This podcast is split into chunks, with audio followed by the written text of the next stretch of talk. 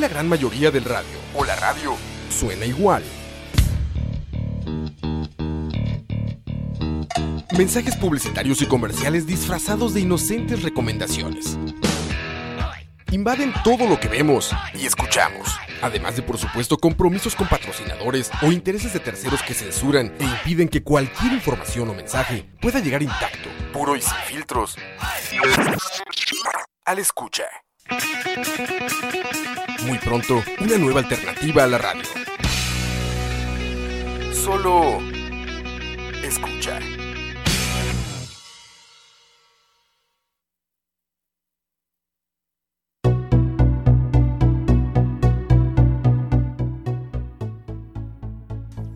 Saludos, saludos. Muy buenas tardes, Buenas noches, tardes. no sé qué. Salud.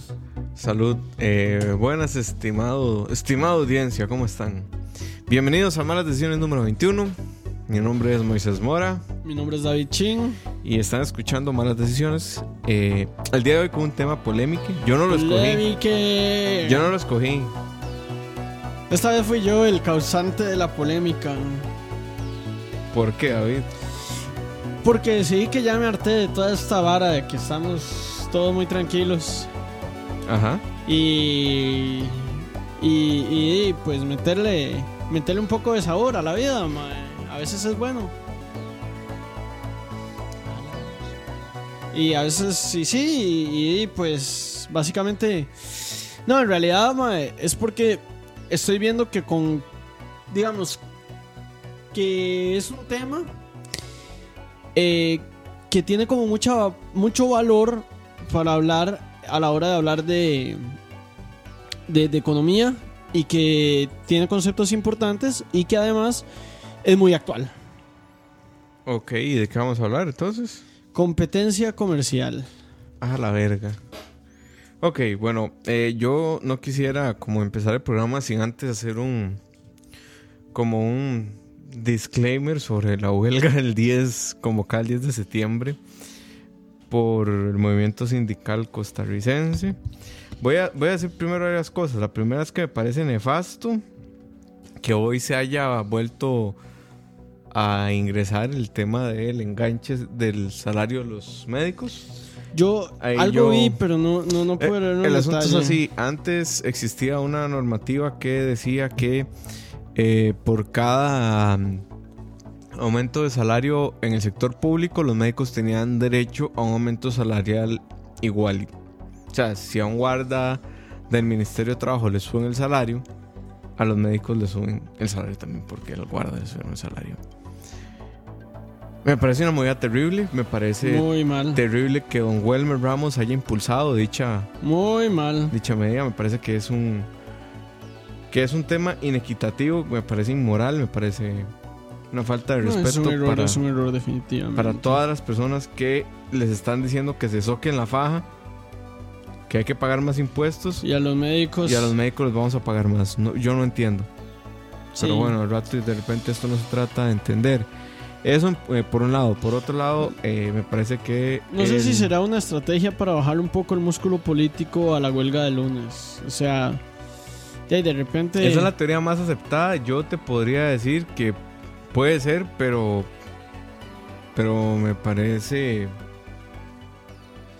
Me parece un movimiento muy poco inteligente en general. O sea, es un movimiento donde estás sacrificando pesos políticos por ventajas, digamos. Técnicamente no se sostiene. Eh, Alan, Alan Fabricio Moreira, de qué es el tema de competencia comercial, pero primero estoy haciendo un, un berrinche. Un rant, un rant, Un A, rant. lo, a lo aqua. Eso es lo primero, me parece terrible. Esa medida me parece, en segundo lugar, terrible que hay una huelga convocada para el 10 de septiembre eh, por espacio indefinido por una sencilla razón. El gobierno está buscando cómo pagarle el salario al sector público. El sector público se a huelga porque el gobierno busca cómo pagarle los salarios. Muy bien. ¿En dónde hay lógica en eso? Yo es no- que la gente no entiende. A ver, Nosotros. eh, Es que, a ver, a ver, yo- no, yo aquí no, tengo no. que hacer como una salvedad. Nosotros, desde que empezamos con malas decisiones, hemos intentado explicar por qué los impuestos son necesarios. No, desde que empezamos, digamos, literalmente el primer, el primer episodio fue precisamente este tema. Pero, pero sí hay que entender algo, digamos, es, es probado y es incorporado incluso en la teoría económica que la gente en general es mala para tomar decisiones a futuro. ¿A qué nos referimos con esto? A que siempre hay un factor de descuento. La gente prefiere tener un ingreso hoy o un ingreso mañana, aunque el ingreso de mañana sea mayor. Mayor. Eso, digamos, eso no es siempre así, pero estadísticamente está comprobado que la mayoría de las personas sí lo ven así. Ujú. Ok, eso. Y ya para, para terminar el, el rant y lo que da pie al tema de hoy. ¿Qué movida política tan torpe? No, y ta- tan, tan, cortoplacista. digamos. Cortoplacista. Ok, sí, voy tan a innecesaria, tan... Yo voy a calificarla de estúpida el hecho de que el gobierno salga a decirle a Uber, por favor, señores de Uber, cesen de trabajar en Costa Rica. O sea, cesen por favor su actividad económica. Eh, yo entiendo que el Ejecutivo tiene que acatar la ley.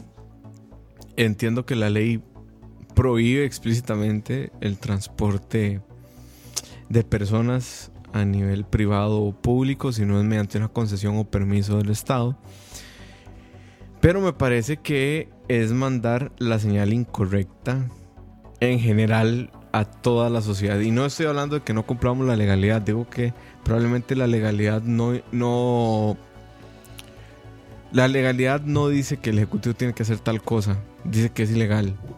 Y bueno, pero yo creo Y que. en la época en la que estamos, me parece que no es una, una lectura política adecuada. A ver. eh, Yo no sé qué sabrán no todo el sé. gremio de- taxistas de todos los presidentes del país porque a todos los, do- los logran doblegar.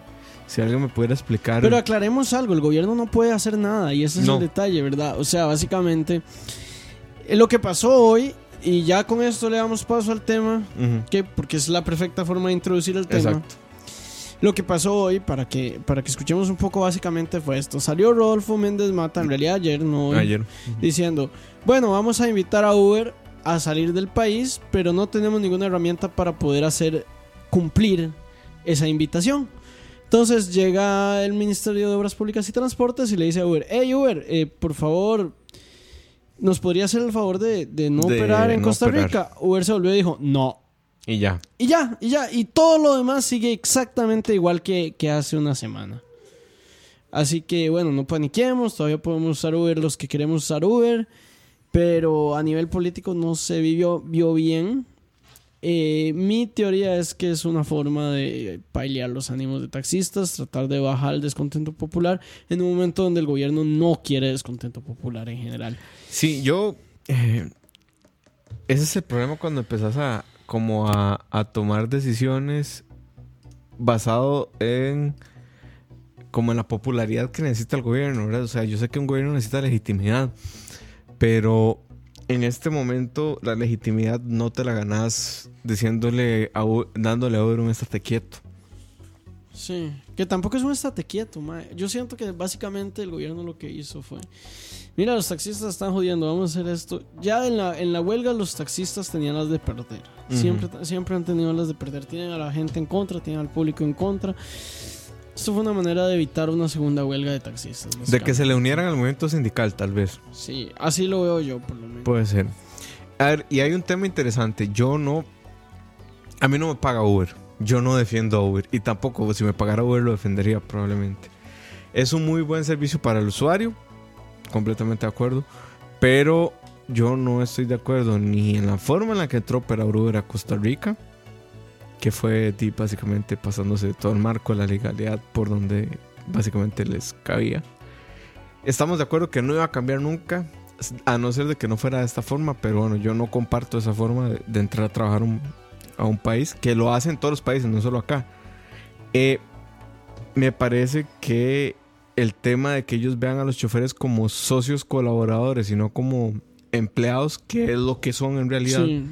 es una forma de precarización laboral.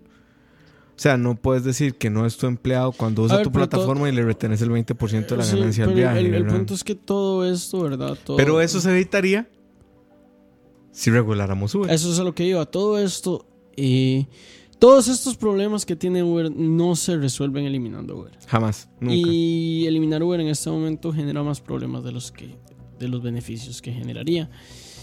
Que, que, que, que está dando Uber en este momento. Entonces, eh, ya entremos en tema para dejar los rants y introduzcamos el tema directamente con, con el ejemplo. Con el ejemplo. Que ojo también ahí, ¿verdad? Eh, el asunto que Uber no esté legalizado no implica que si pasa el. Que si pasa el paquete fiscal, no es que no te van a cobrar el impuesto por el uso del IVA. Te lo van a meter. Porque el banco solo va a detectar que hiciste una transacción de Costa Rica a Países Bajos, bueno, Holanda, que es donde está la sede de Uber, y ahí, ¡pum!, el 13% del IVA. Entonces, ¿hasta qué punto es moral que el Estado lucre con una actividad que es ilegal? Y que el mismo si- Estado es el que la quiere mantener allá. Si, si vos me preguntás, para mí eso es completamente moral. No amoral, moral, Ujú. porque hay una diferencia entre legalidad y moralidad, ¿verdad? Sí, sí, pero ¿en, ¿en qué punto el Estado te retiene tu actividad, no te deja ejercerla legalmente, Sí, no vela por tu sí. seguridad y además te tasa esa Sí, actividad? eso sí. O sea, qué, qué problema, ¿verdad? Qué jodido. Pero bueno, Pero hoy, bueno, hoy vamos a hablar de competencia. Estamos con Uber porque es un ejemplo clásico y esto lo decía don David Chin en Facebook. Les diría que lo agreguen en Facebook, pero ya no puedo agregar más porque ya tiene como a 6 mil amigos. No, yo no sé. Jodas. No, ahí me pueden agregar. Eh, Lo que decía Chin es... Di básicamente esto, a ver. em, ¿Por qué la competencia? O sea, casi que en el mundo occidental o en las economías capitalistas, por, por llamarlas así, eh, la competencia siempre se ha visto como, como algo que tenemos que promover, ¿verdad? Ujú. Entonces, ¿por qué Uber de repente entra? Por poner el ejemplo de Uber de nuevo, este es un ejemplo que, que viene al tema porque es muy, muy, muy actual a lo que está pasando. Ujú. ¿Por qué cuando Uber entra estamos hablando, hay, hay, hay taxistas que dicen es que esto es competencia leal y ese ha sido uno de los argumentos más fuertes del, del, del, del gremio taxista para oponerse a. Uber, que es un argumento con el que yo estoy completamente en desacuerdo por el fondo, no por la forma del argumento.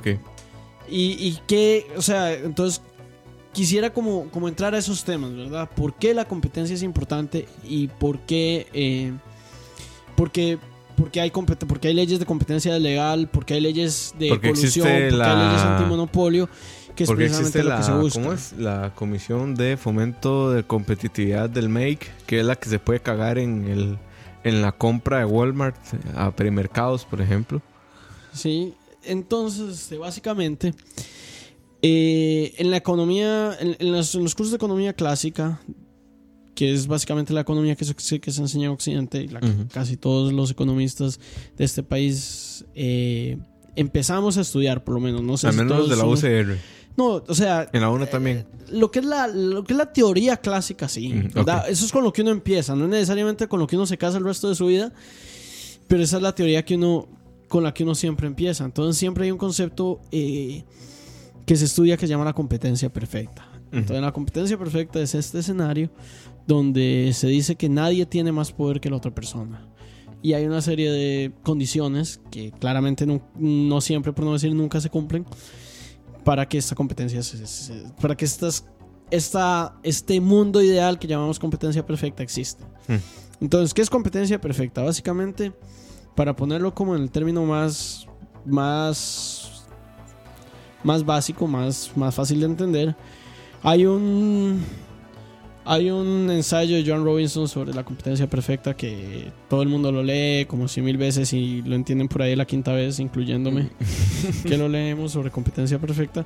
Pero, digamos, eh, en la base es esto, digamos, yo voy donde Moisés y le digo, dame una vibra a 300 colones. Y Moisés me dice, mae, te la vendo en 305. Entonces no me, no me cuadra ese precio, voy donde Roa, que también vende cervezas, y le digo, dame a 300, y Roa sí me la vende en 300. Entonces Moisés después va a tener que vender sus cervezas a 300. Entonces es, como ese juego de incentivos, ¿verdad? Es, es este mundo donde los, la- las personas que ofrecen bienes y servicios van a ofrecerlos al precio virtualmente de costo y no van a tener necesariamente un- una, una ganancia y este y ese es, el- ese es digamos ese es el escenario de competencia perfecta que llaman la idea básicamente es que yo pueda saber que yo estoy consiguiendo en este momento el, el- el mejor precio que puedo por esto. Entonces, ¿cuáles son las condiciones que usualmente se, se- se dicen o los supuestos, para hablar en términos económicos, que usualmente se hablan cuando se habla de competencia? Entonces, esos supuestos son información perfecta, que yo tengo que saber qué es lo que pasa en todo el mercado y saber a qué, lo, a, a qué precio lo venden todos los oferentes del mercado y cuánto cuesta eso. Tienen que haber eh, una, una distribución equitativa en el poder de los oferentes. Eh, básicamente que ninguno realmente tenga poder. O sea que. que eh, que sí, que, que, que no, digamos que no, Que uno no pueda matar al otro. Sí, exacto. Eh, También que, hay- que no hayan barreras de entrada, o sea, que cualquier persona puede entrar a la a la a Al la- juego al económico. juego económico y vender esto. Entonces, básicamente, la idea de nuevo es esta, digamos, que si todo el mundo puede entrar y todos mis consumidores saben a cuánto estoy vendiendo y cuánto me cuesta producir cada cosa, los consumidores van a llegar y decir, este, no, me estás ofreciendo esto, esta persona me lo está ofreciendo mejor, entonces voy con esta persona y así es obligar a los competidores o a los oferentes o a las empresas, como les A quieras llamar, beneficiar al usuario. a beneficiar al usuario. Esa es, esa es la idea de la competencia perfecta y esa es la idea de, eh, de, de la competencia comercial como algo que se fomenta en las economías occidentales o capitalistas o como les quieras llamar. Sí, que ahí también, bueno, hay varios, como también, par- o sea, varios presupuestos que parten, por ejemplo, de que el consumidor también tiene información perfecta, ¿verdad? O sea, que vos conoces toda la información de, de los productos que se venden en el mercado. Tal vez hace 20, 100, 200 años era imposible pensar en eso. Hoy día tal vez no tanto con el acceso que tenemos a las telecomunicaciones, ¿verdad? Eh, yo, antes de seguir con la plática, quiero mandar unos saludos y leer algunos mensajes. Eh, dicen por acá, vamos a ver. Eh, dice que ve que el tele se ampara Uber. Bueno, no necesariamente. En ese caso, hay todo un entramado institucional de la sala cuarta también que tiene que pasar por la sala constitucional. Eh, por aquí dice Oscar Campos, en muchos trabajos les dicen colaboradores a sus godines, pura hablada política para que no se sientan feitos los empleados. Eh, por aquí dice Julio, así les dice Roa, el staff de escucha, colaboradores. Ahora, Eh, ahí se nos con los hearts, por cierto. Ajá. El tema de los colaboradores. El tema de los colaboradores. Ya me pegó. Ya se me pegó. El tema de la competencia. Es que desde siempre se ha argumentado competencia leal. De hecho, no sé si recordás, hay un, un ejemplo en un libro de economía que uno lee cuando lleva intro a la economía. Que habla de cómo en España quisieron eh, evitar que la gente usara el sol como fuente de luz. Porque los que fabricaban candelas decían que el sol era competencia desleal. Entonces como que querían apropiarse y patentar la energía o la luz solar. Bueno, y al final di, es un absurdo, pero bueno, hasta ahí llegan a veces los argumentos de la competencia desleal. Sí está básicamente demostrado que, básicamente digo porque desconozco estudios o evidencia empírica, que los monopolios no generan la innovación que genera la competencia. La, sí, es que, la- bueno, la competencia. Digamos, ese, ese es un tema difícil, ¿verdad? Porque, por ejemplo, dur- durante los 60, durante los 40, durante los 50 y los 60 eh, hubo un debate en, en el mundo, creo que tal vez la gente lo conoce, se llamó popularmente la Guerra Fría. Que básicamente eran dos países que son como muy importantes ahí. Uno se Que nos puso en la luna, Unidos, por cierto, Sí, eso. el otro se llama la Unión Soviética, que ya no existe. Entonces estos dos países, digamos, eh, tenían una competencia por innovación. Putin te dice hold my beer. Este- es- estos dos países tenían una competencia por innovación. Estados Unidos apostó por la competencia como la conocemos, básicamente. Ajá. La Unión Soviética apostó por otras formas de, de buscar la innovación. Y la, la Unión Soviética al principio fue muy exitosa. Correcto. Fue hasta después que, que- que la innovación, digamos, de Estados Unidos históricamente ha sobrepasado. Entonces, sí existe como una correlación, por decirlo así, entre eh, la, in- la- la innovación y la competencia. Y tiene mucho sentido que esa correlación existe y, y existe también, digamos, una explicación causal detrás de eso, ¿verdad? Que ahora ahí A ver. también, ahí también eh, podríamos hablar de innovación, pero no es como que la innovación es una etapa dada, sino que es una evolución constante, ¿verdad? Sí. Te pongo el caso de las, de las telecomunicaciones.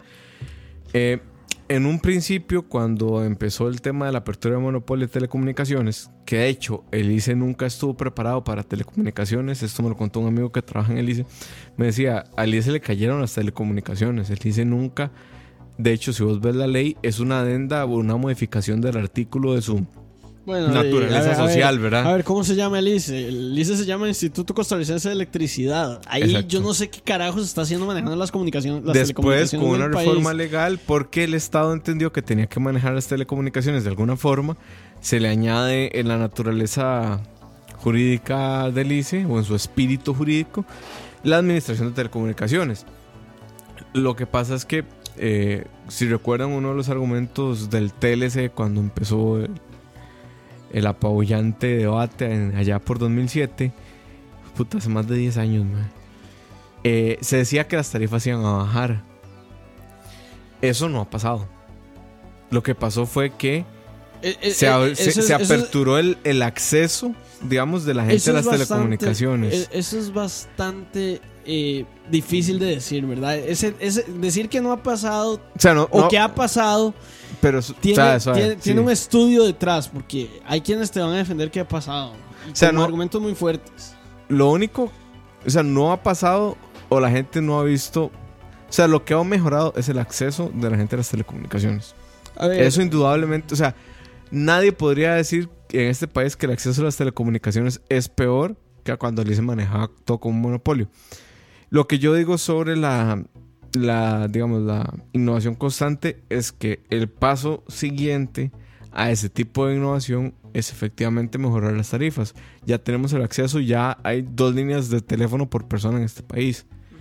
Lo que sigue para mí dentro del modelo lógico de la competencia es perseguir a los consumidores ya no por, por facilidades y demás, sino por tarifas. Y ya está pasando. Digamos, ya Lizzy te ofrece un paquete de internet en donde no te cobran Facebook, no te cobran WhatsApp y no te cobran Waze. sí, Entonces ya de, de repente el mercado se va acomodando a esos tipos de innovaciones. Y siempre, eh, y esto yo creo que lo decimos mucho en, en el tema de, de BSP, siempre que usted quiere pagar una tecnología nueva, usted de fijo, por ser early adopter, va a pagar más que Sí. todos los demás. Siempre, Sí. eso es fijo. Pero a ver, el tema, el tema de, las telecomunicaciones, nada más para tratarlo, es un tema un poco difícil en general de hablar, ¿verdad? Porque... A ver, ¿por qué te digo que hay gente que te va a decir que sí ha pasado? Porque si vos comparas los mismos productos, sí ha sucedido, mae. O sea, un SMS te cuesta ahora nada. Un minuto de llamada de telecomunicaciones, que eso era lo que teníamos en el Mm. 2007. Y eso es a lo que voy. Ay, Para, para hablar, para hablar de si las tarifas en el tema de telecomunicaciones, por poner el, el ejemplo más claro, pero que pasa en todo lado, para hablar si las tarifas eh, bajaron, tenemos también que hablar de tecnologías similares. Y eso en las telecomunicaciones hoy en día no se puede hacer. Porque No puedes en- comparar ahorita cuánto eh, te sí. cuesta un mensaje de WhatsApp a cuánto te cuesta un SMS. Porque Exacto. además hay más ancho banda, hay más acceso a Exacto. internet, hay otras formas de Entonces es difícil decir, no ha pasado, sí ha pasado que las tarifas han bajado, porque no estamos comparando los mismos productos, ¿verdad? Estamos comparando, estamos, popularmente hablando, estamos comparando papas con chayotes. Dice Alexander aquí, eh, que me parece interesante. Dice, eso de la innovación va de la mano de la competencia me parece un argumento falaz. Primero, no existe una competencia real. Hay oligopolios internacionales que controlan más del 80% de los productos de consumo diario. Luego, hay personas que desarrollan tecnologías solo porque les gusta hacer su trabajo. Lo que necesitan es un, es un incentivo, no necesariamente competencia. Vamos a ver, A yo ver, podría... Ah, pues Yo, yo, yo tengo, el, digamos, el contraargumento más fuerte Ajá. a lo que acaba de decir, ¿cómo Don se llama? Alex, Don Alex. Alex Sosa está El aquí arriba sí, probablemente. el contraargumento más fuerte es de hecho que tiene razón. Que tiene razón en que hay un oligopolio y que eso no genera la, la, la, La innovación, necesaria. La- el con- entonces, ¿qué es lo que pasa? Que ya no estamos hablando de competencia, estamos hablando de oligopolio. Y a eso es a lo que vamos con el tema de, De la, competencia, competencia. desleal. Ujú. Y aquí es, es donde yo caigo en el hecho de por qué creo que es, es, es un error calificar esto de una... O sea, eh, es un error utilizar el argumento. No es un error calificarlo de competencia leal. Es un error utilizar ese argumento para decirle a la gente, hey gente, tenemos que prohibir Uber porque es, porque es, Porque es porque competencia es leal. competencia leal. A nivel legal lo entiendo. Sí, es, es un crimen, es lo que sea, entonces tiene que, que seguir. Tiene que ser punible, Pero digamos. digamos, en un mundo donde la legalidad no importa, la idea de la competencia, de nuevo, es precisamente generar un ambiente donde esto no ocurra, donde, donde generar los ambientes para que un 80% de las empre- de- un, un- un 80% de la producción mundial esté en manos de dos o tres empresas, como pasa hoy en día, ¿verdad? Como este es en el mundo en el que vivimos. Pero la idea de, de que hayan leyes anticompetencia es evitar eso. Pero ¿por qué lo queremos evitar? No, leyes antimonopolio. Antimonopolio, sí, perdón. O anticompetencia leal. O en favor de la competencia. Antidumping y demás. Entonces, Que de hecho sería bueno como de Sí. repente que, que explicáramos un poquito que, que es dumping, que Sí. es monopolio y demás. du- dumping es... es Es una práctica que una hace práctica- la dos pinos. Oh, pero- sorpresa. Sí, pero dumping también tiene un componente de comercio internacional, ¿verdad? Sí, sí, sí, pero bueno. Dumping es básicamente que yo, agente económico, tengo mucho poder para producir. Entonces vendo un producto en Nicaragua, por ejemplo, más barato de lo que me sale producirlo. Pero porque en Costa Rica lo estoy cobrando más caro, entonces ese, ese sobreprecio en Costa Rica me permite mantener el precio bajo en Nicaragua y así quiebro la competencia y después subo el Y precio. después sube el precio. Exacto. Entonces, ¿qué, qué es, Eso es dumping. qué es co- competencia leal? Básicamente son prácticas que Como la que acabo que- de escribir. Como, la ca- como el dumping, prácticas que, no sé, como que dos empresas llegan y se ponen de acuerdo y dicen, mira, Moiso es nuestro cliente, ¿verdad? Yo, yo le voy a ofrecer la vara en 80 rojos. No le ofrezcas menos, aunque él pueda ofrecer menos, ¿verdad? Entonces, eso es básicamente competencia legal, es compañías uniéndose para, eh, para destruir otra compañía, compañías uniéndose eh, a espaldas del, del, del del consumidor. Pero también se trata de compañías, digamos, por decirlo así, pasándole por encima de la ley para ofrecer un servicio. Eso también a veces cae en competencia leal. Y ahí es donde Uber cae en competencia leal. Porque Uber, este, por decirlo así, eh, no es una actividad que el gobierno sepa muy bien cómo regular. Entonces, no solo no sabe muy bien cómo regular, es que el gobierno no sabe nada de Uber. exacto. O Entonces, sea, el gobierno sabe que tiene probablemente unas oficinas que están a nombre de otra sociedad en Barrial de Heredia. No sé si está en Barrial, pero no. entonces, Eso de- es lo único que sabemos de Uber Sí. en Costa Rica. Entonces de repente los taxistas dicen es que esta gente está ofreciendo está ofreciendo eh, un servicio por el cual yo tengo que pagar una placa que no es cierto porque en realidad las placas sabemos que están monopolizadas pero eso es otro tema Eh, está ofreciendo un servicio por el cual yo tengo que tener un permiso y ellos lo están ofreciendo sin el permiso eso genera digamos técnicamente hablando una competencia, Competencia desleal. Pero el punto no es Pero ese. el de punto no es ese. ¿Por qué yo digo que es un mal argumento? Porque el fin de la competencia, de- el, el fin de limitar la competencia desleal, de deshacernos de la competencia le- desleal y entrar en un mundo donde haya competencia perfecta, ese escenario Chin está haciendo utópico. quotation marks ahí Sí. con sus dedos, no lo ven, pero yo sí. Sí, es que competencia perfecta es un escenario de ensueño que nunca sucede, pero digamos, eso es a lo que se aspira con las leyes de eliminar competencia desleal. Que también eh, de repente podría no ser un argumento eh, para, para los taxistas. Porque Pero, la competencia eh, también tiene como un efecto. Sí. Bueno, pero sí, pero, ahorita, pero bueno, ahorita déjame, digo- sí. para terminar el punto, entonces, ¿qué es lo que pasa? Eh, los, básicamente los, los taxistas lo que están diciendo es, eh, esto es competencia legal, entonces hay que perseguir a Uber. Es cierto, es, descompetencia, es, es, competen- es competencia desleal bajo ese argumento que estoy poniendo. Dice pero- Lucudia que esos quotation casi que se sintieron. Pero, pero, ¿por qué la competencia leal es algo que debe de, de- que debe, que debe de alejar, que debemos de alejarnos de la competencia leal? Por el para el beneficio del usuario. Entonces, ¿qué es lo que pasa? Los taxistas están básicamente utilizando una figura legal que no se creó para el beneficio de ellos, para el beneficio de ellos, ¿verdad? Que eso, ese era mi punto, digamos. La competencia, si bien tiene un componente de innovación, tiene un componente de lucro. O sea, no, no puedes desligar una cosa a la otra. Vos innovas para generar más ingresos. El asunto es que el servicio de transporte público no existe para generar ingresos. O sea, es un servicio de transporte público. Pero el problema es que. El problema es que en Costa Rica el transporte público es una utopía. Lo Sí. que hay es transporte privado con licencias. Pero también, a ver, mentira que los taxistas están en este momento ofreciendo un servicio de transporte público. Ni, y, y aquí ni siquiera los estoy culpando. ¿verdad? Si quieren ofrecer un servicio de transporte público, eh, entonces el gobierno debería de, de darles un- un- un- una subvención o un salario, Correcto. ¿verdad? Pero, Pero bueno, el no modelo es que usamos en Costa Rica es por pero no es- concesión y pero- demás. Pero entonces- sí. O sea, es. El asunto es que no es competencia leal. Tal vez desde el punto de vista legal sí. Pero no es. El punto, ni siquiera la discusión es ese, ¿verdad? Y también la competencia no necesariamente.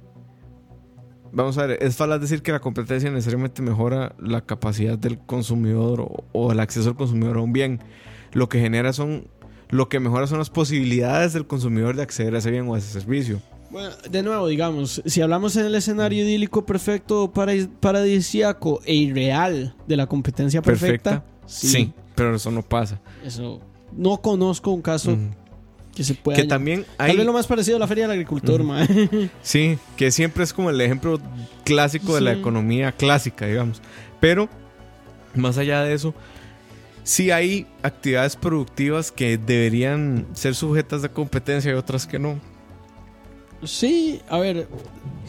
Sí, eso depende también. Creo que depende de muchas O sea, cosas. vos te imaginas eh, hacer carreteras en un modelo de competencia. A ver, Pues ta- también. no necesariamente, ¿verdad? Sí, a ver, eso depende de muchas cosas, pero de nuevo, a- adhiriéndonos meramente a la teoría económica, en el mundo ideal de los economistas que nunca sucede.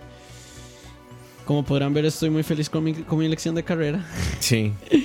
En el mundo, en el mundo, No se nota, tranquilo. en el mundo ideal de los economistas, que ese mundo ideal nunca sucede, aún así existen, existen cosas que, llama- que se llaman monopolios naturales. Mm. ¿Qué es un mono- Transporte sí. público, electricidad, educación, educación, monopolio. salud. No, creo que No, no, la salud la, no está. la educación tampoco. No. Pero bueno, Infraestructura Infraestructura, sí. Básicamente son. Se, vienen esos servicios que por su naturaleza siempre van a terminar en un monopolio. Que ojo, ahí estaba también la defensa. La defensa pública, digamos, como el uso de la fuerza, la policía y demás. Que curiosamente Estados Unidos no cumple ese principio. La Sí. mayoría, digamos, la mayoría, estaba leyendo hace poco un artículo que hablaba sobre el tema de cómo están los... O sea, cómo está el tema de, de las defensas en Estados Unidos.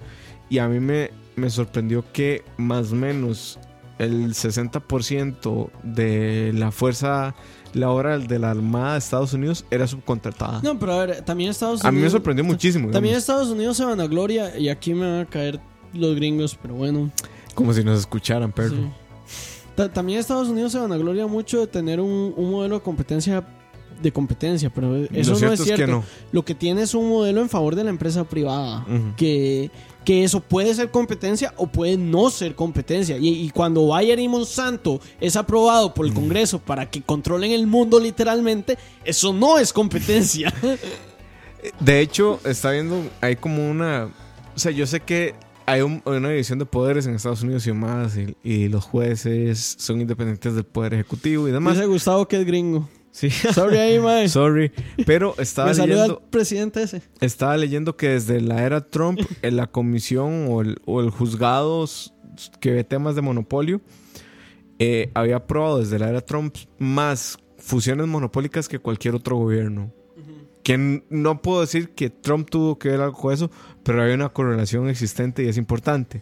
Te pongo el caso, la compra, por ejemplo, yéndonos a algo más banal, la compra de Fox por parte de Disney. Sí. Eso no hubiera pasado en la administración Obama, probablemente. Pero bueno, es un supuesto. Pero no bueno, lo sabemos. vol- volviendo al tema de los monopolios naturales. Un Mm. monopolio natural es básicamente un...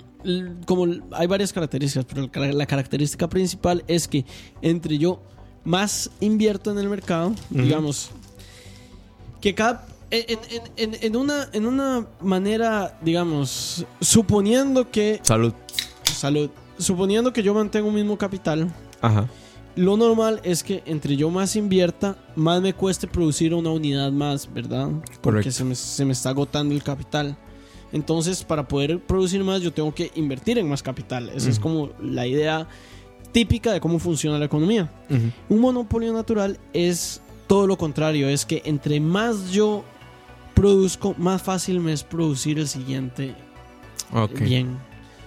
Y eso pasa, digamos, eso pasa, es- ese es, es- ese es el típico monopolio natural. Ahora, además de los monopolios naturales, que son como los que clásicamente es- casi que todo el mundo te puede asegurar que sí, que, que eso nunca va a ser competencia. Hay industrias, lo que llaman industrias sensibles, que eso ya es un término más político que económico, Mm. que es básicamente cuando el gobierno dice, no, esto es demasiado importante para la sociedad como para que no podamos tener control sobre ello. En Costa ahí Rica es hay donde varias. entra la salud, ahí es donde entra la educación. Ah, ok. En Costa Rica hay varias, ¿no? Bueno, salud y educación están básicamente por la libre. eh, Pero ahí es donde entra y es parte de lo que se ha criticado de sí. grabar el IVA. Ahí entra el azúcar, el arroz, la sal y los frijoles. Bueno, no tanto. Ahí existen- Porque, porque Ahí existen protecciones estatales importantes. Por ejemplo, en el azúcar está la Liga de la Caña. Y la Liga de la Caña vela por sus intereses y claramente ellos no lo van a ocultar porque es una Liga de la Caña. Pero lo que hacen es que el mercado se lo dividen en cuotas y esas cuotas dicen, ok, vos producís eh, 30 toneladas de azúcar al año y aquel otro produce 40 toneladas de azúcar al año. Entonces, el asunto es que por eh, normativa, por directriz ejecutiva, si no me equivoco, el gobierno interviene en la ICA y dice, ok, esto va así y se reparte así. Creo Sí. que es por ley, es por ley de hecho. Pero también hay, subvencio- también hay subvenciones. en- Sí, usualmente correcto. hay subvenciones en esos, en esos mercados. Entonces también Ahí hay- entra hay- de María también. Ahí entra otro tema, ¿verdad? A ver, eh, la subvención es una práctica anticompetencia. Correcto. Porque es el gobierno básicamente dándole plata a los productores Para que les salga más para barato que les salga producir. más barato producir. Ahora, ¿es buena o mala? Eso es otro tema, ¿verdad? Eso es, mo- eso es moral, ya Eso eso, es no, es, moral. no es científico. Pero también el gobierno a veces evita la competencia porque bajo la hipótesis, sea cierto o no, Ujú. 10.000 economistas podrán discutir de esto, pero la hipótesis de fondo es que si subvenciono un sector eh, de, la, de, de la producción o un, o un bien o un servicio en particular y lo regulo, estas personas van a poder lucrar y además vender ese bien A un precio por- menor. a un precio menor de lo que sería eh, el precio de competencia perfecta y eso asegura que más personas eh, Accedan a ese bien. accedan a ese bien. Eso usualmente tiene pérdidas y esas pérdidas, en el caso de la subvención, lo- las absorbe el Estado, ¿verdad? Porque el Estado lo que está haciendo es pagándole al, al, al- digamos, básicamente lo que está haciendo es pagándole al productor para que el productor venda más barato y que más personas lo puedan consumir, pero esa plata, digamos, tiene que salir de algún lado y esa plata sale de las arcas del Estado. Entonces ahí es donde entra, digamos, ahí es donde uno entra en juicios morales sobre si la competencia, eh, so- sobre si es mejor dejarla libre, si es mejor no, depende de qué es, de qué no, ¿verdad? Yo, por ejemplo, creo que eh, canasta básica, salud y educación pública, está bien que se subvencione desde el. Estado. Yo no tengo ningún problema con que los impuestos que esté pagando se estén destinando a que más personas tengan acceso a necesidades básicas dentro de Costa Rica, pero no todo el mundo piensa así, ¿verdad? Sí, y no, no solo el tema de, de en qué vos crees que es moralmente aceptado una subvención. El asunto es que, más allá de eso, es si la subvención funciona o no. ¿Qué es lo que no pasa con el arroz? ¿Qué es lo que no pasa con el azúcar? ¿Qué es lo que no pasa con los frijoles y demás? Bueno, Eh, a ver, eh. digo esto porque es un... Un modelo, eh, no, y digo esto porque es un podcast que no tiene, creo, mucha difusión. difusión, entonces no van a haber Por amenazas. culpa de ustedes. Entonces no van a haber amenazas de muerte con lo que voy a decir, espero. Pero lo del arroz es completamente inmoral, mae. Completamente. Completamente. Yo estoy de acuerdo con eso. Hay otro montón de cosas que son bien inmorales en este país. Pero bueno, voy a pasar a leer eh, comentarios. Dice Gustavo, yo sí creo que la competencia sana para mí fuerza la innovación y mejora. Es como una persona que hace deporte. Si quiere ser mejor en ese deporte, tiene que entrenar más para ser el número uno. Eso lo lleva a mejorar. Igual, teniendo una empresa, digo yo, puedo hacer ese producto con mejor calidad y más barato que todo el mundo. Pero para eso necesito mejorar procesos, innovar muchas cosas para realizar esa hazaña y para mantenerse en la cima. José Miguel Fonseca dice, dumping es un examen para saber si uno usa drogas. Esa es una afirmación correcta. Sí, dice Gustavo que a veces simplemente o te adaptas o mueres. Pues sí. A ver, y hay, hay, hay todo un tema moral de la competencia y demás, pero con las subvenciones yo quería hacer como un, un paréntesis, porque a veces no necesariamente subvencionamos para que la gente... O sea, el Estado nunca subvenciona pensando en el productor, o generalmente no subvenciona pensando en el productor. debería. No debería hacerlo. ¿Por qué? Porque si está subvencionando la producción, lo que quiere decir es que ese mercado o esa empresa no es competitiva. Punto, se acabó. Pero, pero o vamos que a la no nos realidad. interese que Ajá. sea competitiva. Vamos a la realidad real. En Costa Rica se subvencionan muchos productores por un asunto ya más, y esto es un criterio político, más territorial de desarrollo. O sea, el caso es que hay formas en las que el Estado subvenciona productores en la ruralidad, en donde no hay un mercado suficiente para que vos puedas tener acceso a un montón de productos, pero que el productor local sí los puede producir, va a salir muy caro, entonces la gente no lo puede comprar, entonces se subvenciona al productor para eso. Ay, pero para eso Monsanto está desarrollando unas semillas super tuanis. Ah, probablemente nos vamos a ir a la chingada, pero el asunto es que no es, o sea, no es tan sencillo como subvencionar para que el consumidor acceda. A veces al Estado le interesa sostener empleos con subvenciones. Y de hecho estaba viendo, o estaba recordando más bien, que hace unos años eh, en un curso, en curso de introducción a la economía, y tengo que preguntarle al compañero, ya se me olvidó quién era, pero quería hacer un, un estudio sobre si en Costa Rica las empresas eran realmente eficientes y competitivas o si el Estado las estaba manteniendo. Gustavo acaba de hacer la pregunta más dura que me han hecho en mi vida. Él dice es competencia desleal. ¿En qué sector, Gustavo? Porque el ICE tiene tres sectores de, de negocio. Está en desarrollo inmobiliario, está en... Telecomunicaciones supongo y que está en hablando, supongo que está hablando de telecomunicaciones. Sí, yo también. A ver, Yo creo que no. literalmente se creó toda una institución para determinar cómo hacer para que el ICE no sea competencia le- desleal y para que los otros proveedores de telecomunicaciones tampoco lo sean, que es la Sutel. Y todos sabemos que la Sutel ha tenido, Funciona sus, para nada. ha tenido sus polémicas, iba a decir. Mm. No funciona, mae. O sea, a mí que alguien de la Sutal venga y me diga cómo funciona, porque no funciona. O sea, Costa Rica, te pongo el ejemplo más básico que es el que se me ocurre a mí como usuario. Costa Rica se adhiere en el gobierno de la hora de Chinchilla a la declaración de la neutralidad de la red. Saludos. Salud. Pregúnteme si usted ahora no le cobran por descarga en internet y pregúnteme si eso no es, si eso no atenta contra la neutralidad de la red. Bueno, ¿Dónde eso, está la eso- eso es relativo, porque la neutralidad de la red, entiendo, hasta donde yo entiendo, empieza a ser jodida cuando vos cobras diferente por descarga de un sitio sobre otro, por ejemplo. Es que te hacen un cobro diferenciado por el uso del internet. O sea, independientemente de si es un sitio u otro, te cobran diferenciado por el internet. O sea, decime que no es cierto, que si no te cobran WhatsApp, pero te cobran Facebook, hay un cobro diferenciado. Sí. ¿Me explico? Entonces es muy complicado. Pero bueno, Gustavo dice que en electricidad eh, En no es, electricidad es un monopolio. no es compe- exacto, no es competencia leal porque es un Porque no monopolio. porque no es competencia. Eh, igual yo, para serles muy honesto, no veo, no le veo sentido a la apertura de la electricidad más que responder a, a intereses empresariales que quieren bajar el costo de la electricidad. Que ojo, abrirlo a competencia no significa que van a bajar los precios.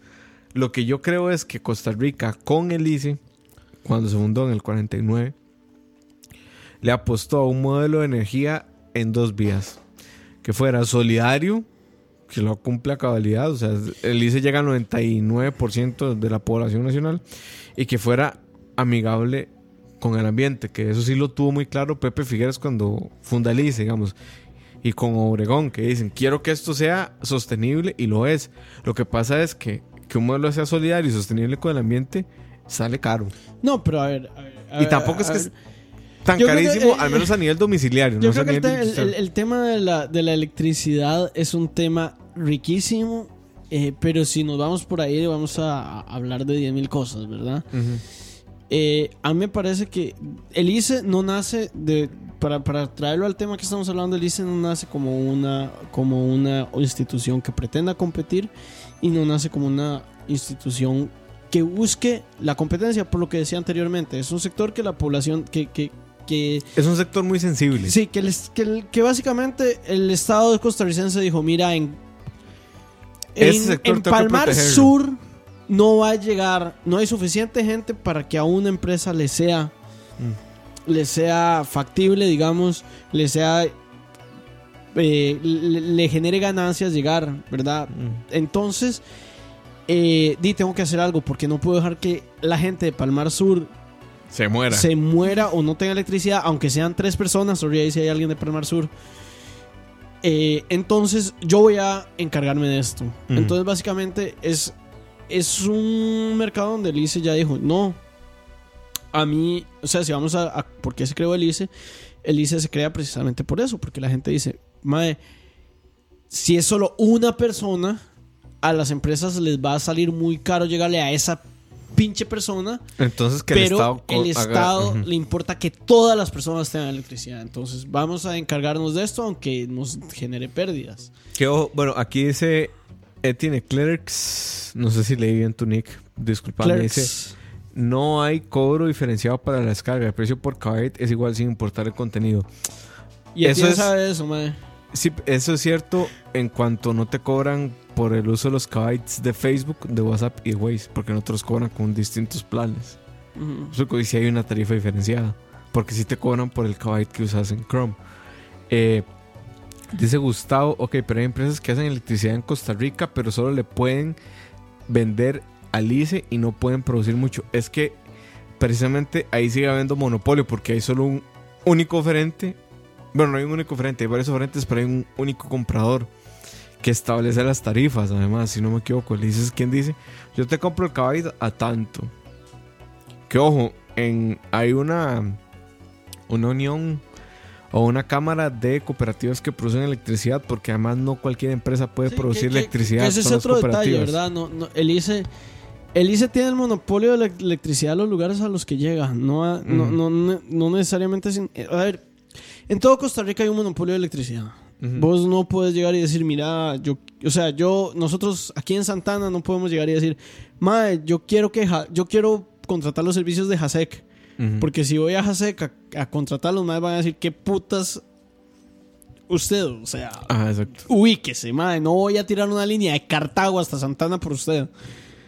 Pero en Cartago no llega la, La Compañía, Compañía Nacional de Fuerza y Luz, Luz. que técnicamente es el ICE. Entonces, e- ese es el detalle, ¿verdad? Podríamos Sí. hacer un programa sobre la compañía para explicar un Podríamos poco. hacer un, programa de electricidad y de telecomunicaciones. Sí, sí. Pero, pero bueno, volviendo al tema, digamos, eh, ese es el detalle con la electricidad. La electricidad no es competencia leal porque no es competencia. Correcto. Entonces, ¿qué es competencia leal? Y este es el detalle. La competencia leal es que el gobierno me favorezca, básicamente, sobre otros productores Cemento chino. porque sí. Eh, que yo pueda unirme a otra empresa o coludir con otra empresa para decir, mira, vamos a subir los precios, vamos a bajar los precios. Cemento otra vez. Por si- Eh. Cemex. Ma, yo creo que me van a matar después de estos chistes, pero bueno. Dumping, Ya dumping, ya- sí, dumping es otro tipo de competencia leal. Eh, bueno, la corrupción, para que sigas con los chistes, ahí te está esperando. Ahí te está esperando Don Celso a la, a la salida del. Sí, muchachos, y David graba la otra semana con otra persona es porque me morí. Eh, no, eh, entonces, e- este son el tipo de cosas que son competencia leal. Básicamente es cuando las empresas pueden apalancarse de alguna forma o unirse de alguna forma para asegurar que que no que, que tengan incentivos para eh, o- no ofrecer las mejores las mejores ofertas por decirlo así Mm. porque la idea de nuevo de fondo es que si yo estoy compitiendo con vos por alcanzar una oferta, por alcanzar un cliente, yo voy a hacer todo lo posible por alcanzar ese cliente. Entonces, si yo, en vez de tratar de alcanzar a ese cliente, haciendo todo lo posible que puedo hacer para alcanzar a ese cliente, mi, mi respuesta es llegar donde vos y decir, eh, Mae, ofrezcámosle más O no, voy a bajarle el precio a este mae para que este mae sa- se salga del negocio, después dependa de mí y le sube el precio. O le voy a pasar por encima a, o sea, o, o voy a hacer algo ilegal para poder ofrecer algo a un precio más bajo. Todo eso es competencia leal. Pero lo importante de la competencia leal, y creo que este, este es como el, el- el punto que me llevó a, a- a- a proponer este tema, es que la competencia leal no es en beneficio de las empresas. Las empresas lo han hecho, lo, lo han tomado como una herramienta de beneficio porque es una buena forma de fiscalizarse entre ellas. ¿verdad? O sea, claramente si yo, si mis incentivos es man- manejar un- un- una ganancia mayor que la tuya, eh, yo si y veo que vos le estás pasando por encima de la ley, yo voy a decirle al mae, mae, este mae, yo, yo le voy a decir al gobierno, mae, es- este mae está jodiéndome y hueso y no está jugando limpio, jódanlo a él. Eh, entonces mi punto es, las empresas han utilizado la figura de competencia leal para, o los, los sujetos privados han utilizado esta figura para, este, para protegerse. Y está bien Mm. que lo hagan. Pero el fin último de esta figura no es proteger a los, a, a los sujetos. Eh, las empresas. A los oferentes, a las empresas. El, el fin último de la norma Proteger a los es proteger al consumidor. Correcto. Dice aquí Pillsbury, pero la electricidad, creo, es una de las más caras en Centroamérica y toda América la electricidad para las empresas. No sabría decirte. O sea, había visto un gráfico que comparaba los precios por kbyte, kbyte hora, pero no, no recuerdo si éramos de los más caros, para serte muy honesto. Eh, por aquí dice José Miguel Fonseca, pero lo de los servicios básicos y el gobierno metiéndose en eso es por un poco los vestidos del socialismo que tiene el país. No entendí, José. Pues, como explicar un, Ojo, un poco mejor. Aquí dijo tienen los subsidios del arroz para protegerlo del producto importado y la seguridad alimentaria. Sí, por eso Sí, por eso. precisamente. Eso es que, que creo que es completamente inaceptable que. Y pa, me mataron. no, pero digamos. Dice Gustavo el- que si la competencia leal tiene que ver con el mercantilismo, no.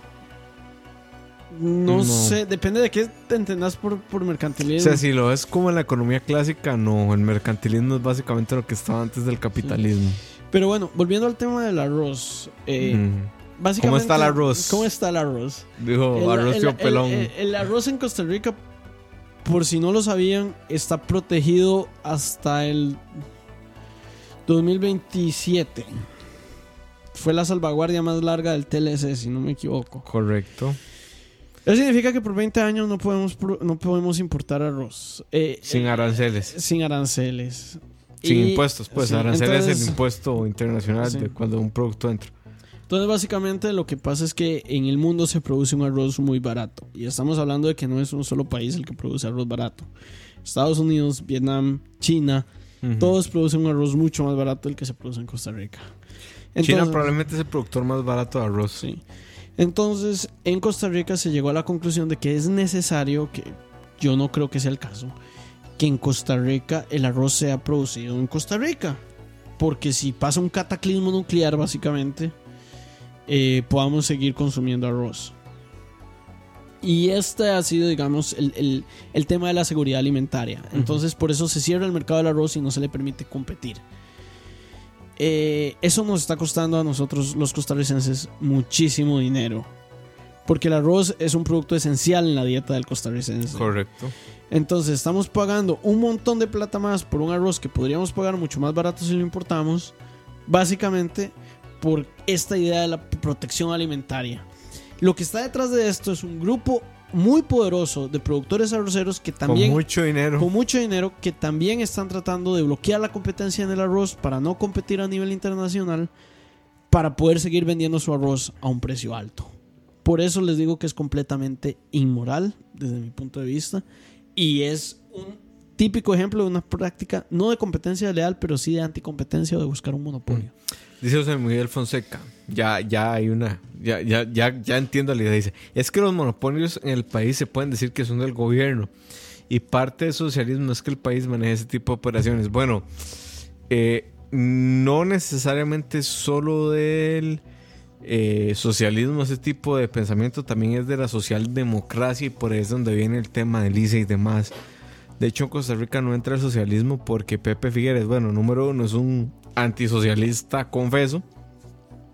Y número dos, porque Pepe Figueres entra a la economía por una tercera vía que se llama la socialdemocracia. Y esta incluye el asunto que ni tanto que queme al santo ni poco que no lo alumbre. Entonces es como buscar el equilibrio entre el Estado y el sector privado. Pepe Figueres sí tiene la visión de establecer sectores claves que tienen que estar protegidos por el Estado. La salud con la caja costarricense de seguro social. La Él no la cree, pero la vuelve universal. Eh, la educación, La electricidad. la electricidad y desconozco si hay algún otro. Sí.